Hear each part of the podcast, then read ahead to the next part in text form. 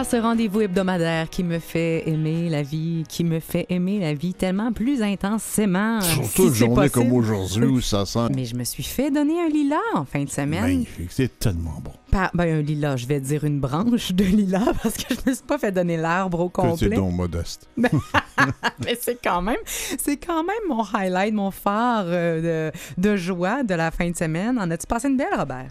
Oui, moi j'ai fait du vélo le long du fleuve là, sur une nouvelle partie de, de piste cyclable et à tous les à peu près, je sais pas, à tous les 100 mètres, il y avait deux, trois lilas, ce qui fait que c'était de, de, en d'odeur en odeur en odeur. Quel beau trajet. Génial. J'espère que vous en avez passé une belle à la maison, vous également, et j'espère que vous êtes prêts pour un autre 60 minutes d'Aime la vie.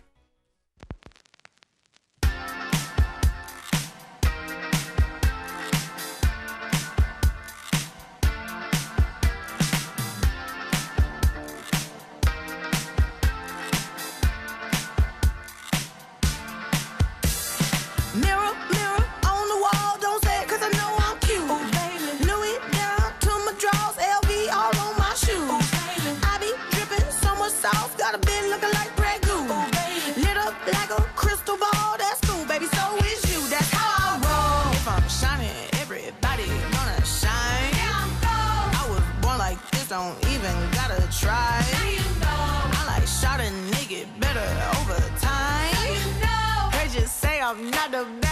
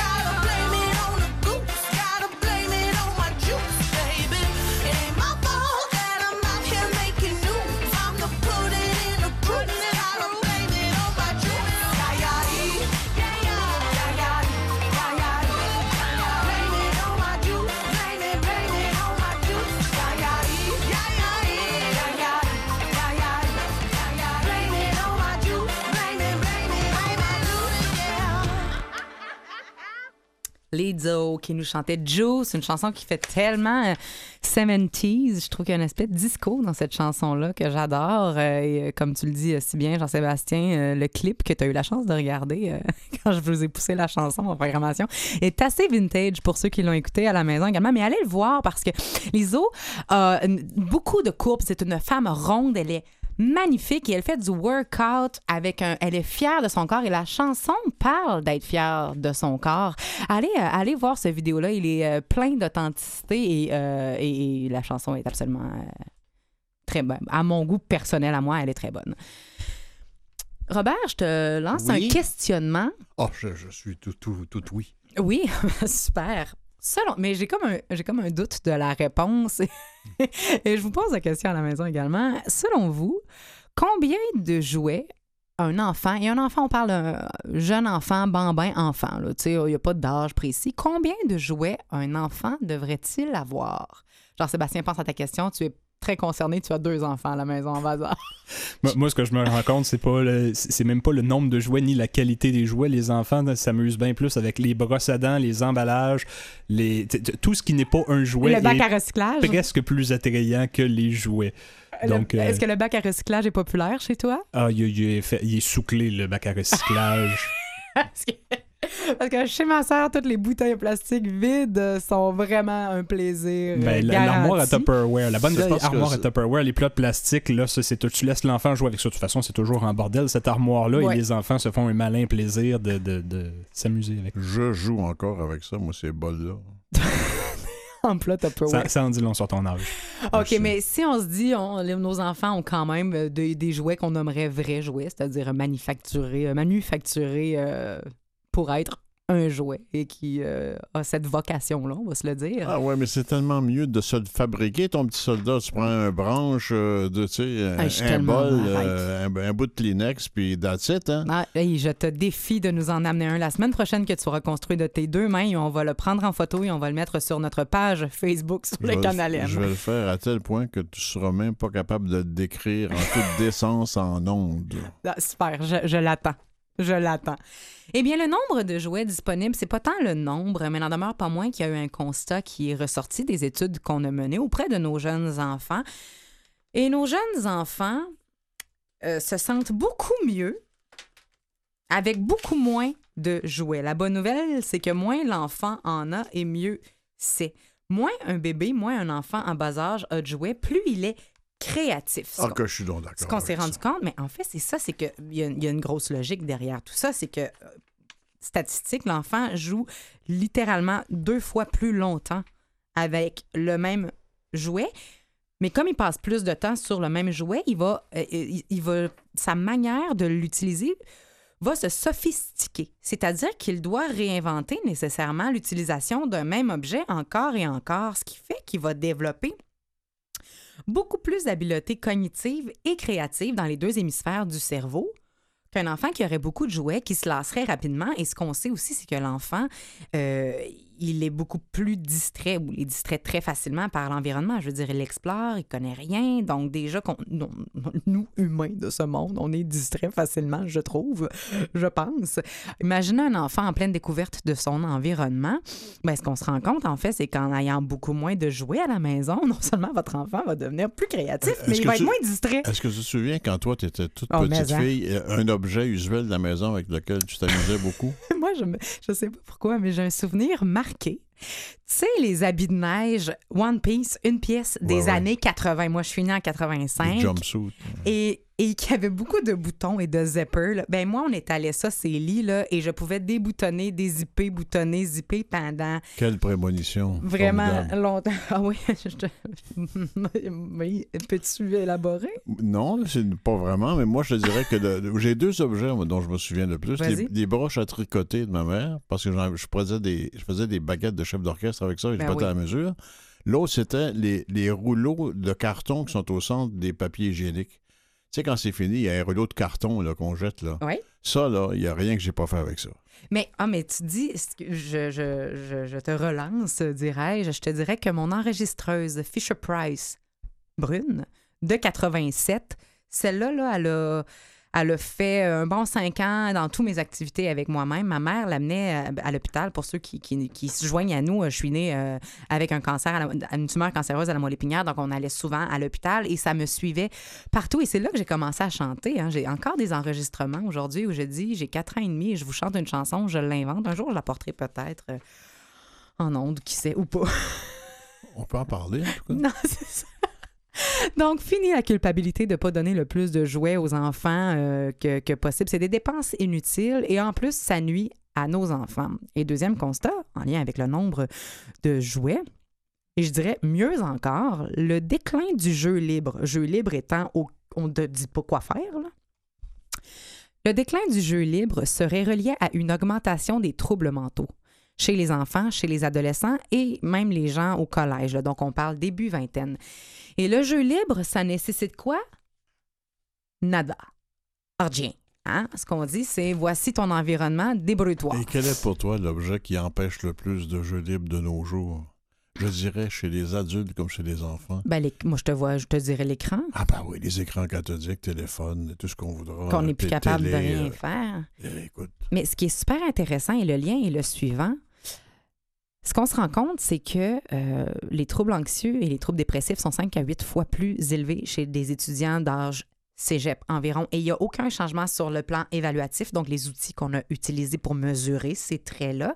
Et euh, on remarque que euh, c'est plus une perception de la réalité qu'un changement de la réalité lui-même. C'est-à-dire qu'il n'y a pas de crise économique ou de changement politique qui peuvent expliquer ces changements-là, de la hausse des troubles. Et une des causes, tu me, vois venir, euh, qui augmenterait le sentiment, euh, qui augmenterait euh, les, les troubles dépressifs et les troubles anxieux chez les jeunes de 20 ans, c'est une diminution du sentiment de contrôle sur notre vie. Et ce sentiment de contrôle-là, on l'acquiert. Une des façons dont on l'acquiert, c'est en jeu libre quand on est enfant parce qu'on suit nos propres règles. On règle nos problèmes en cours de jeu. On développe des objectifs personnels à ne pas sauter sur les bords de trottoir, tu sais, les lignes de trottoir, euh, pas toucher à terre entre les divans parce qu'il y a de la lave. euh, puis- ça, puis, puis t'as pas le droit de, tu sais. Et là, on se met à créer un monde où on a nos objectifs, nos règles, où on règle des problèmes. Et ça, ça nous donne un contrôle sur notre vie et c'est des choses qu'on garde au long cours. Donc, mon Dieu, je sautez sur vos divans. encore avec des lignes de trottoir. C'est vrai, moi aussi. me racontes des histoires. Moi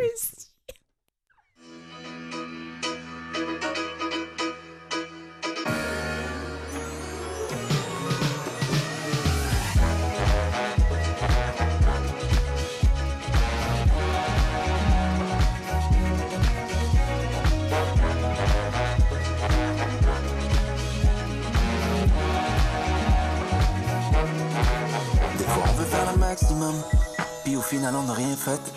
Ça leur a pris des pieds, des mains, des prises de tête pour finalement ramasser des miettes. On peut en parler pendant des heures, des heures. Là je te dis faut pas qu'on s'inquiète. Mais le toi puis moi on sait que l'argent tombe pas du ciel. Ben non, on leur pas notre avion privé. On leur a vécu la vie simplette. Le cœur rempli, suffit des yeux, des belles pêches. On vit pas les choses à moitié. Mais entre toi moi on sait que t'es tombé du ciel. Rien n'est possible, non, avec le cœur plein. On peut s'envoler avec presque rien.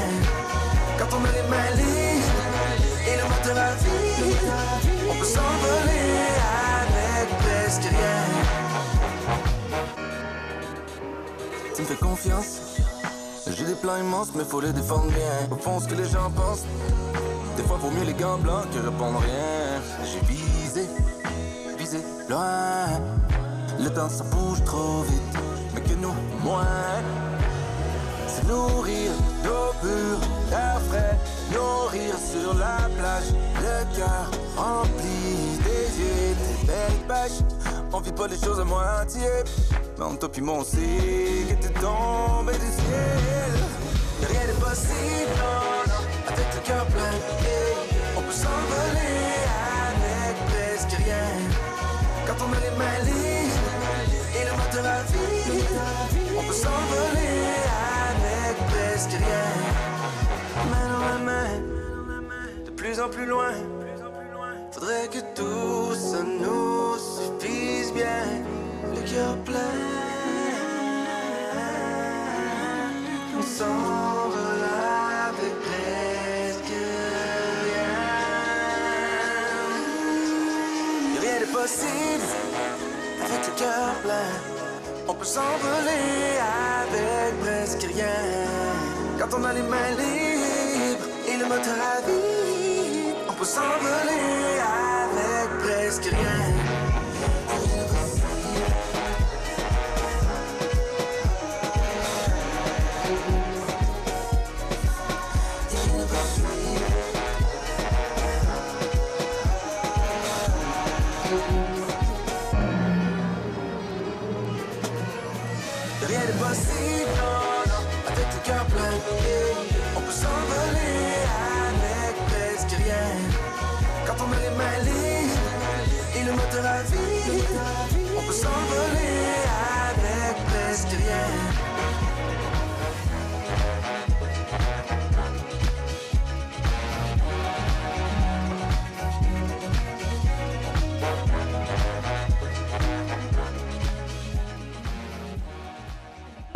C'était Claude Bégin avec la chanson euh, Tombée du ciel, album euh, Bleu Nuit.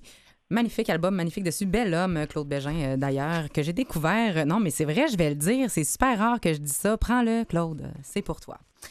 Nombre de gens, euh, Robert et à la maison, euh, je suis en fauteuil roulant, je l'ai nommé en début d'émission, qui euh, viennent me dire, pas nombre de gens, je dirais nombre de nouvelles mamans qui viennent me dire, Emmanuel, depuis que j'ai la poussette puis le petit ou la petite, là, je me rends compte à quel point il n'y a rien d'adapté.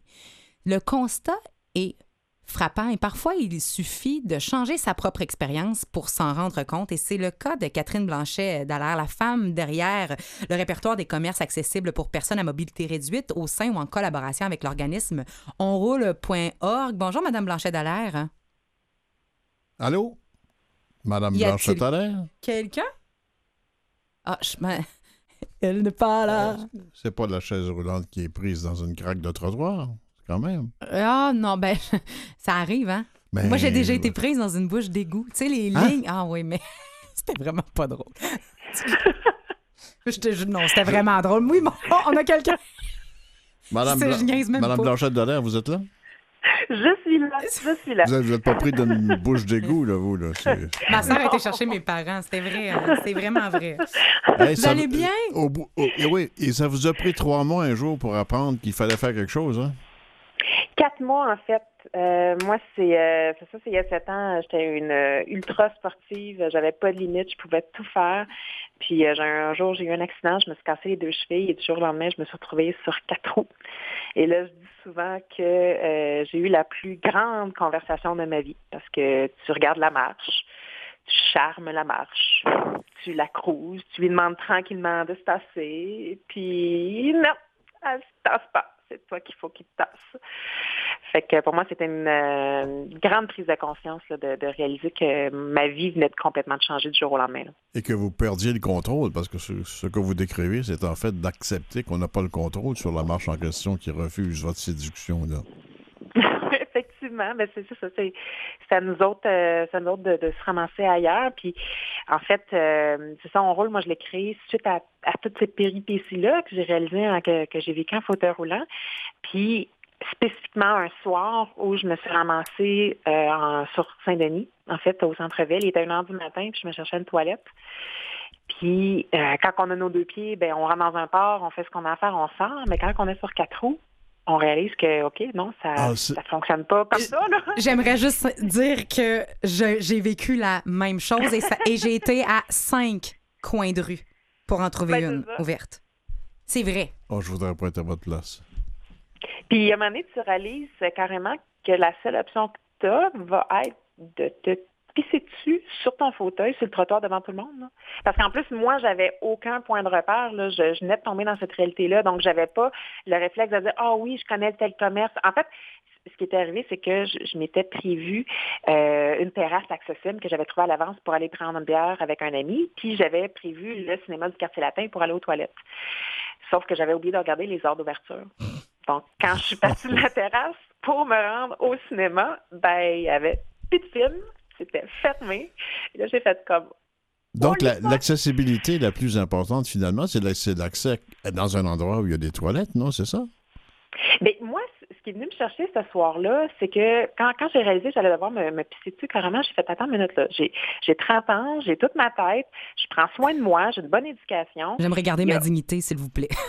Ben exactement. J'ai- moi, j'ai compris ce soir-là que l'accessibilité, c'était beaucoup plus que juste une question d'architecture, de, de service et tout. C'était une question de dignité humaine.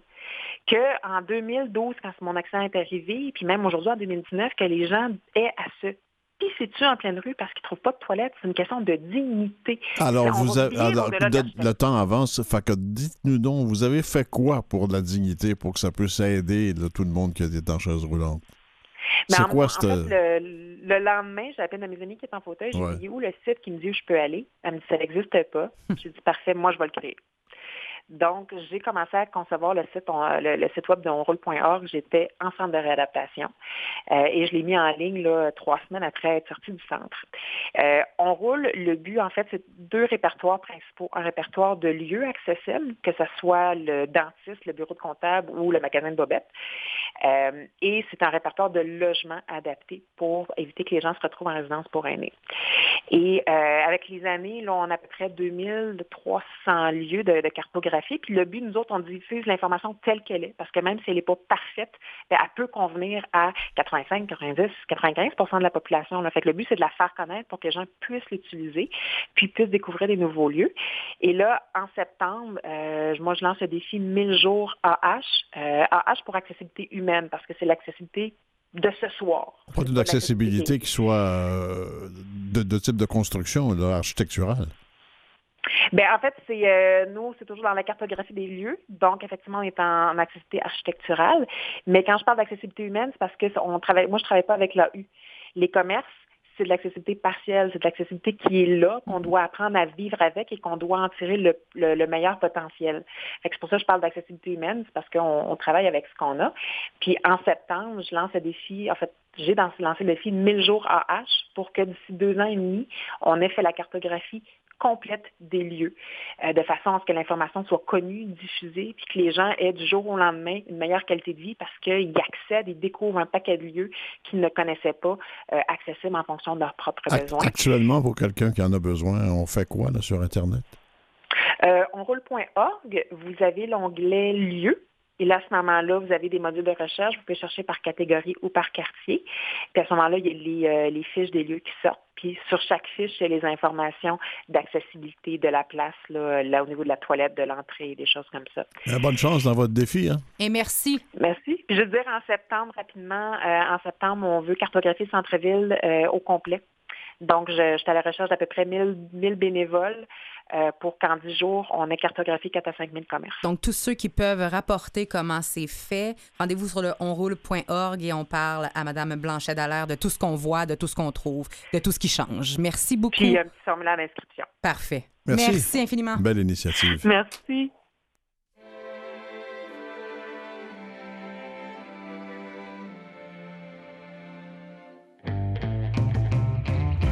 J'ai toujours aimé les filles de mon âge. Elles m'ont tout donné sous leur maquillage. Leurs paupières qui pleurent des rivières.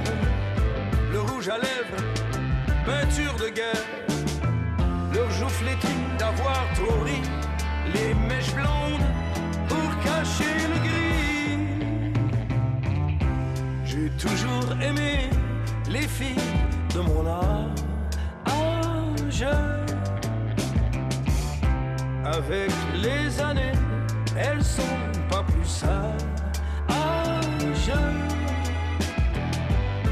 On a plein de choses à se raconter, nos mensonges et nos vérités les amours qu'on a traversés, surtout celles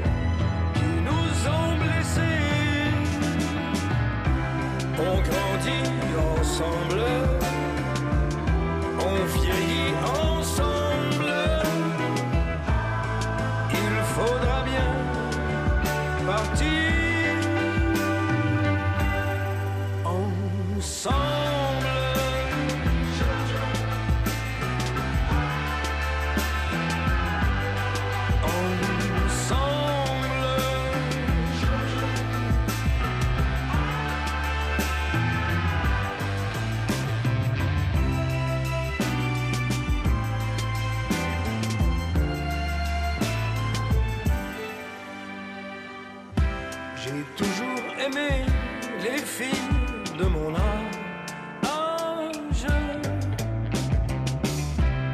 Et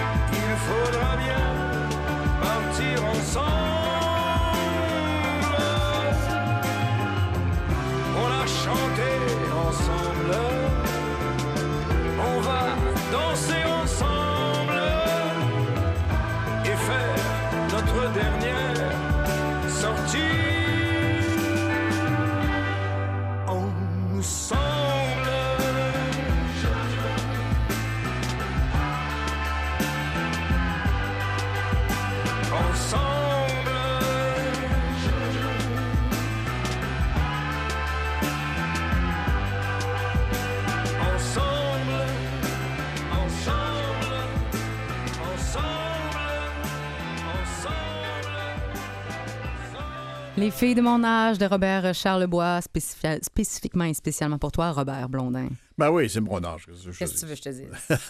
J'ai trouvé un truc intéressant sur cette étude qui a été faite sur pourquoi on croit si facilement les mauvaises nouvelles. Je pense que ça vaut la peine qu'on le dise. Il y a quatre points. C'est pas une grosse affaire, mais ça en dit long. Je t'écoute. Premièrement, on veut confirmer ce qu'on pense déjà. OK? Tu t'écoutes quelque chose, si tu penses déjà ça, tu te donnes toute la crédibilité à la nouvelle euh, que tu entends parce que ça nous amène à chercher les informations qui soutiennent le Mhm, point de toujours. vue qu'on a, déjà. Le- la deuxième caractéristique euh, pour nous, nous- nous mener vers les fausses nouvelles, c'est qu'on cherche à pré- préserver son identité. C'est qu'on pense son, son opinion sur quelque chose comme une identité. C'est mon opinion, c'est moi, et moi, c'est mon opinion. là. Alors, si ça correspond à quelque chose déjà, on en a une idée là-dessus, on embarque là-dedans. Troisièmement, c'est que le cerveau prend des raccourcis. Hein, le désir d'avoir raison, et c'est pas le seul facteur qui nous amène à partager des nouvelles sans la vérifier. Parfois, c'est simplement une question de paresse. Il prend des chemins les plus courts. Le plus court, c'est que ça serait le fun d'être d'accord. Ça, je pense, ça a du bon sens, ça. On va pas plus loin. La quatrième euh, raison euh, qui, qui fait qu'on s'en va vers des mauvaises nouvelles puis qu'on on est bien là pour on se sent confortable, Oui. c'est que notre mémoire nous induit en erreur. Parce que ça ressemble à quelque chose qu'on a déjà vu, pensé, observé, on s'imagine que c'est vrai. Mais c'est complètement faux pour autant. Alors, dans le fond, on est nos propres ennemis vis-à-vis des fausses nouvelles. C'est soi-même qu'on doit combattre. Merci, Robert.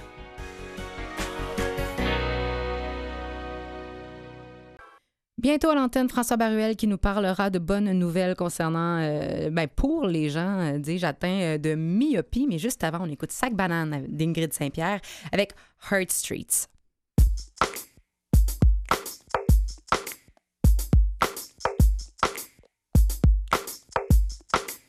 Je te déshabille des yeux dans l'ascenseur. À l'hôtel, on se frôle un peu. Y a pas de panne, mais on l'espère. Je prends ta main, tu sais pas où je t'emmène. T'es ambulant dans la marée de sac banana. Paris, les amants s'enluminent, crie le majordome. Cours plus vite que ça, attrape-moi. Ah, ah. Can you fit me in your bag in that little pocket? I can be discreet until you go ahead and rock it. Then the screams we unleash with a mask or a leash. We can do it all if you promise to reach real deep. You don't even know my name, but it don't matter for this game. This can be our little secret, but I hope it's a big one. Look into my eyes, and when we're close, we just hold on. Let's do it with class now. Spank me on my. Déshabille des yeux. Et je vois ta Tout lumière petit entre nous deux. de mon T'es anniversaire. salé comme à la La bouche en flamant. Si tu suis mon Je sillage. dans mon nom nucléo. Je prends ta main, tu sais pas où je t'emmène. T'es ambulant dans la marée de sac banane. Paris, les amants s'enluminent, on perdra haleine. Cours plus vite que ça, attrape-moi.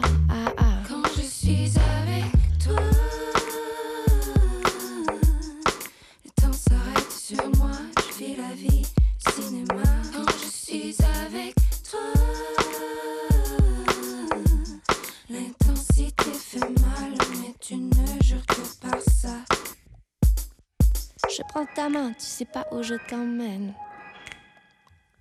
T'es ambulant dans la marée de sac banane. Paris les amants s'enluminent, en perdre haleine. Cours plus vite que ça, attrape-moi, ah ah. Je prends ta main, tu sais pas où je t'emmène. Déambulant dans la marée de cette banane. Paris les amants s'enluminent, en perdre haleine.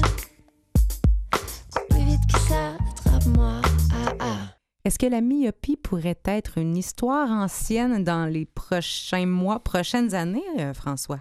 Et la myopie ne restera toujours une histoire. Mais par contre, c'est le moyen de soigner la myopie, ou du moins de corriger la myopie qui va peut-être changer.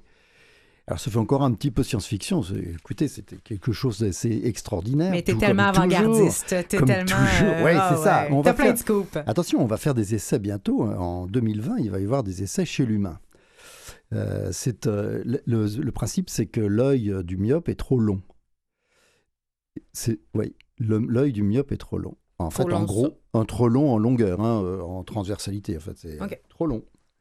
Donc l'image se forme en avant de la rétine, d'accord? Ok? Comme sur un appareil photo, on fait le point, etc. Bon. On a un focus. Voilà, ouais, on a un focus. donc, et l'image se fait devant, en fait, trop en avant de- par rapport à la rétine. Donc, le principe, c'est de faire des micro-trous dans la cornée, de la taille d'une cellule, hein, attention, hein, des micro-trous, des nano-trous. On parle de nanotechnologie, c'est ce que j'allais dire. Exactement, ouais. voilà, de nanotechnologie. Et ensuite, on met un liquide, un collyre, qui contient des nanotubes.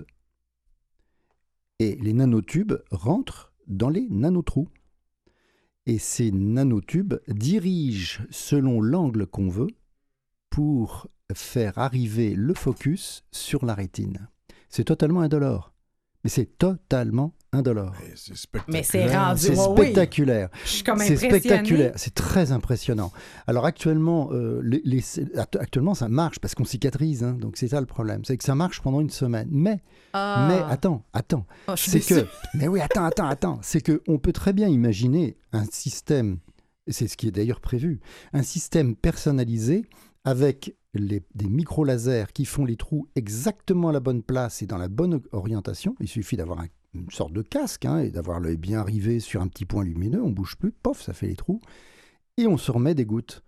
Et cette goutte, euh, ben, ça peut marcher pendant... Alors pour le moment c'est une semaine, peut-être que ça marchera pendant un mois, deux euh, mois. l'idée a comme été un petit peu euh, à- arrêtée, mais que- je pense que quand tu dis on cicatrise, est-ce que ça veut dire que c'est un peu comme la cornée se refait et donc l'intervention est annulée? Bien sûr, la, Parce corne- qu'on la cornée cicatrise. Mais oui, Ouais, tout à oui, fait, tout à fait. C'est ça. Mais, ça. mais en tout cas, c'est, ça, ça risque d'être quelque chose qui peut se faire chez soi.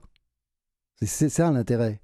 C'est que, tiens, on commence à plus avoir euh, la vision suffisante pour euh, voir de loin. Eh bien, on met son casque, euh, on, on vise bien Ben, la petite voyons lumière rouge et tac, c'est fait. Et on n'a plus qu'à mettre la goutte. Je pensais que tu disais Oh, puis il faut se consoler aussi quand on voit pas très bien, que c'est un peu flou à l'horizon, ça devient artistique et ça devient un rêve. Un rêve, c'est toujours plus beau que la réalité. Mais bien Voyons, sûr, mais oui, mais François. je me souviens du photographe Hamilton qui photographiait vrai. des très, très, très, Ouais, très mais jeunes lui- filles. lui- Ah oui, C'était toujours C'était pas flou. vraiment les montagnes, il C'était était toujours sur les flou. collines. Oui, là, oui. c'est ça, ouais. Ouais, ouais. Oh my goodness. Mais euh, je veux vérifier quelque chose Donc, parce que tu, je- je- tu m'apprends des choses, c'est-à-dire que euh, la myopie, quand tu dis en transversalité, c'est-à-dire que l'œil est trop long vers l'arrière, Mm. Vers l'arrière de la tête. Voilà, c'est ça. Est-ce que ça veut dire qu'à un moment donné, l'image, comme elle se fait trop proche, c'est trop long ou trop loin avant qu'elle aille taper derrière l'œil pour se refléter vers l'avant et donc ça devient flou, ça devient... L'i- l'i- L'image se forme nette avant la rétine.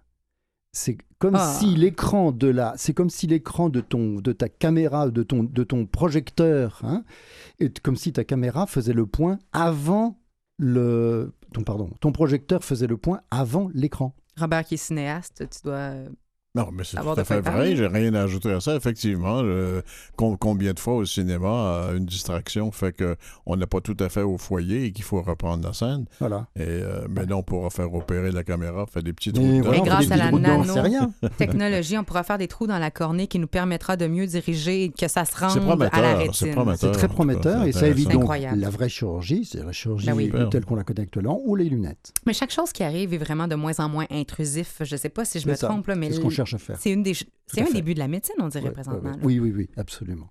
Donc, Puisque maintenant, c'est vrai que les petites interven- les interventions, euh, regarde un petit peu toutes les interventions dites à ventre ouvert, comme on disait autrefois. c'est c'est-à-dire ça.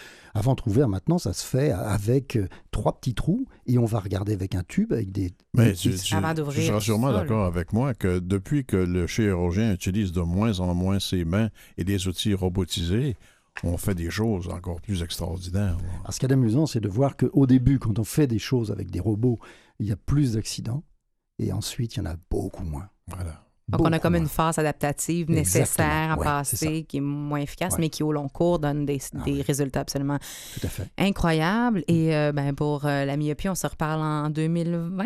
Voilà, en 2020, je viendrai sans lunettes. Merci, François.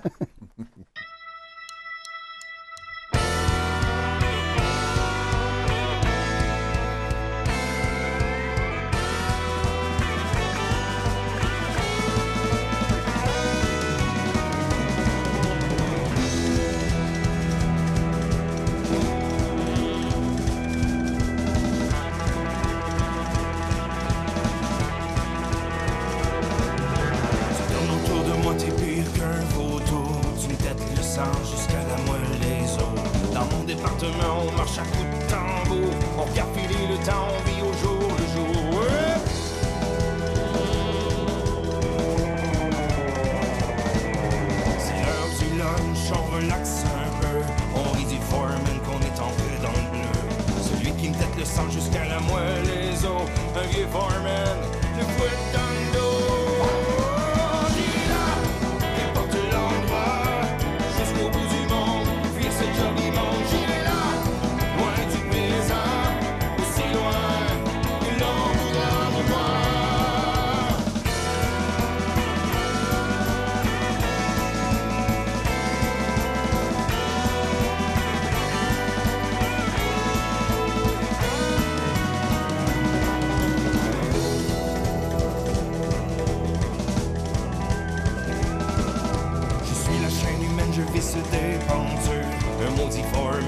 La paye fait dur.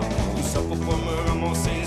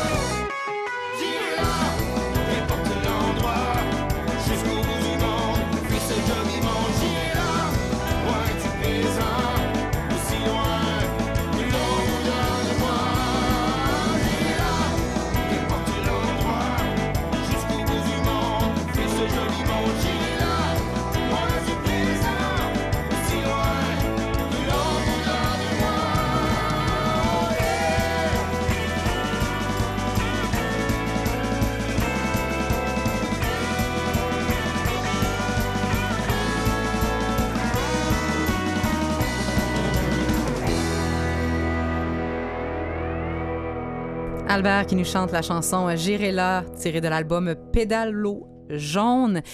Et ceux qui sont à l'écoute du Canal M depuis ce matin, il y avait l'émission Au quotidien dans laquelle j'ai pris euh, la gentille habitude d'aller euh, faire un petit coucou et d'annoncer ce qui vient euh, à M la vie, l'émission euh, qui est en onde présentement. Si vous avez manqué les émissions Au quotidien ou encore les autres émissions de, de- d'Aime la vie, vous pouvez vous rendre sur le canalm.vuesetvoix.com. Tout est en balado.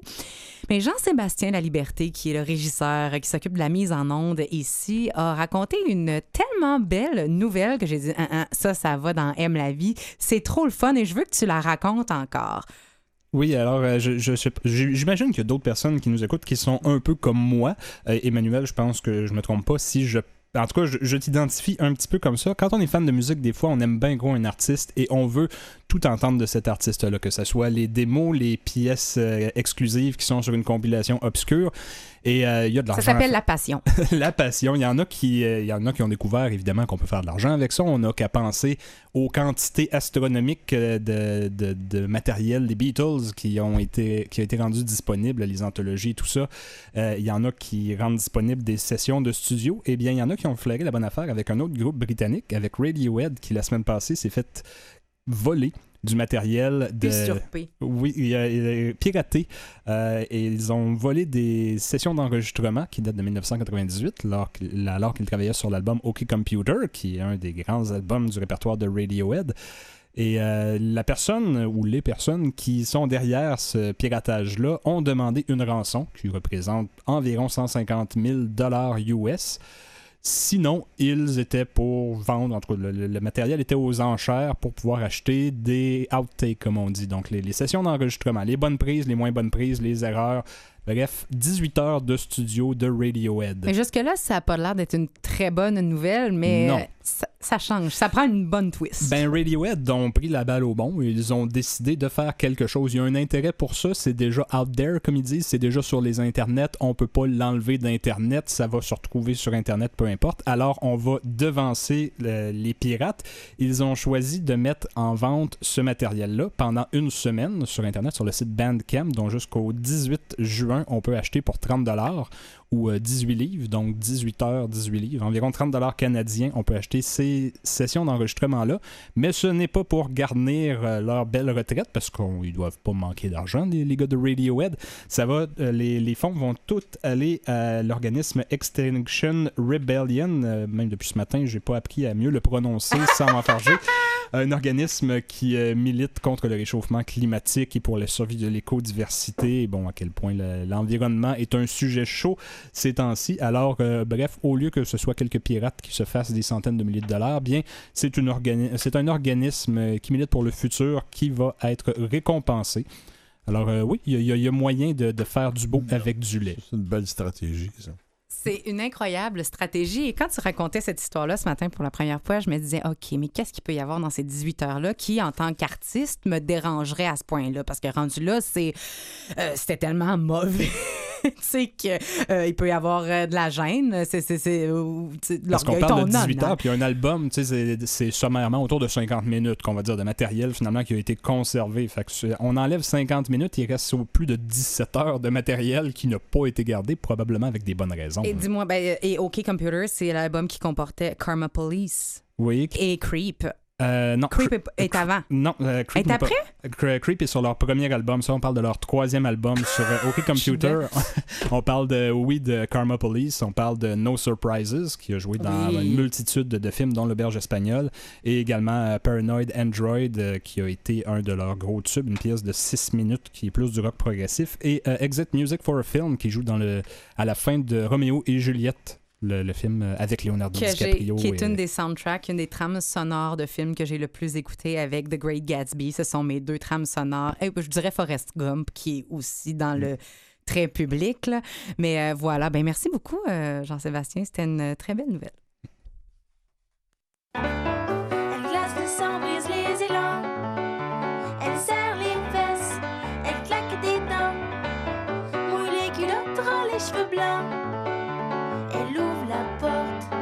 Un coup de vent.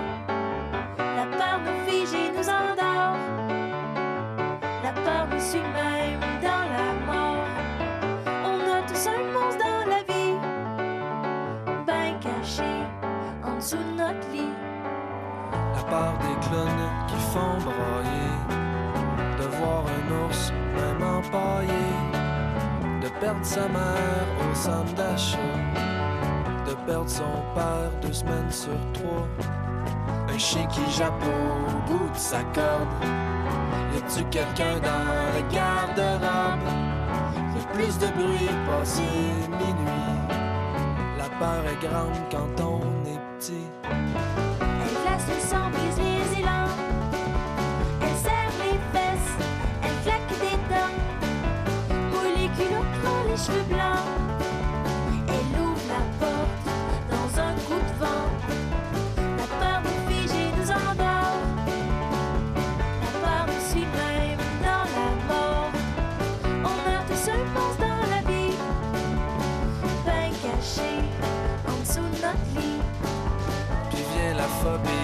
des pépites.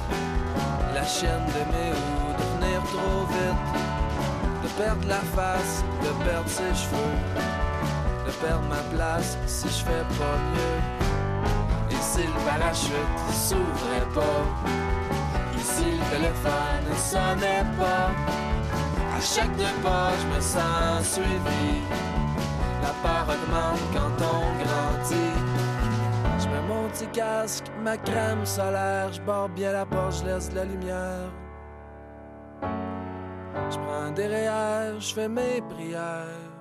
Pas d'avoir peur, surangoissé, surassuré, surprotégé. Double tour dans mon loyer. Une double boucle à mes souliers.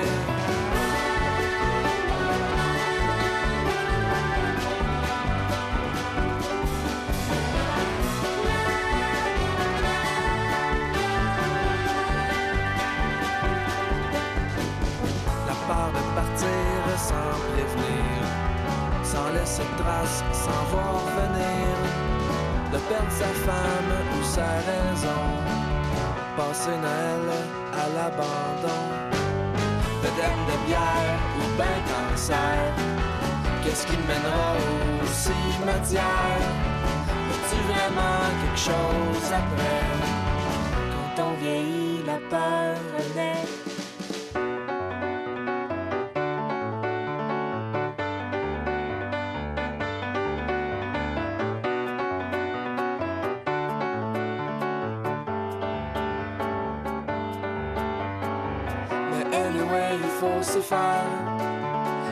Monstres sortent rarement de leur tanière. Sauf pour venir comme par hasard.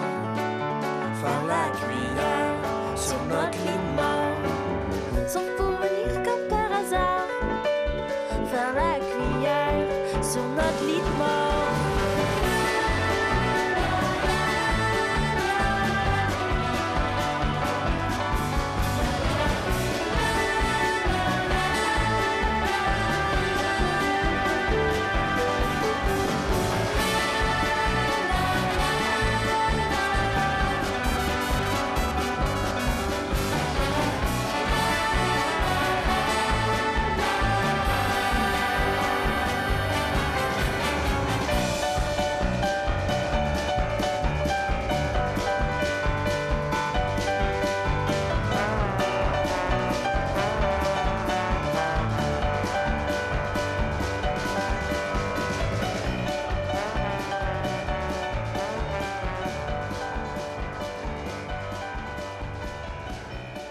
C'était un monstre sous mon lit de tricot machine parce que le 11 juin, c'est la journée mondiale du tricot, qui est presque le nouveau scrapbooking hein, en termes de popularité. Oui, le tricot a comme refait surface et sincèrement énormément. Tricot, crochet, dans, euh, dans la vague des activités de pleine conscience, un peu comme les mandalas. euh, Même au Parlement, tu as vu qu'il y avait un député et un ministre et une ministre qui tricotaient. Tu vois, ça rend zen. Même Voilà. dans les contextes les plus euh, belliqueux et litigieux, ça rend zen. Et euh, un talent n'est pas nécessaire hein, pour en faire, mais disons qu'il y, a des, il y en a des meilleurs que d'autres et il y a des bases. Qu'est-ce que tu allais dire, Robert? Il faut pas être meilleur ni presbyte. Ben, sincèrement, ça dépend. On le fait pour euh, pourquoi? Si on le fait pour avoir un résultat ou si on le fait parce que ça nous fait simplement du bien. Moi, j'ai eu la chance de me faire initier au tricot à l'âge de 12 ans. Je m'étais fait opérer et euh, ma mère euh, travaillait nécessairement. Moi, on a arrêté l'école pendant trois mois. J'ai fait l'école à la maison pendant un mois.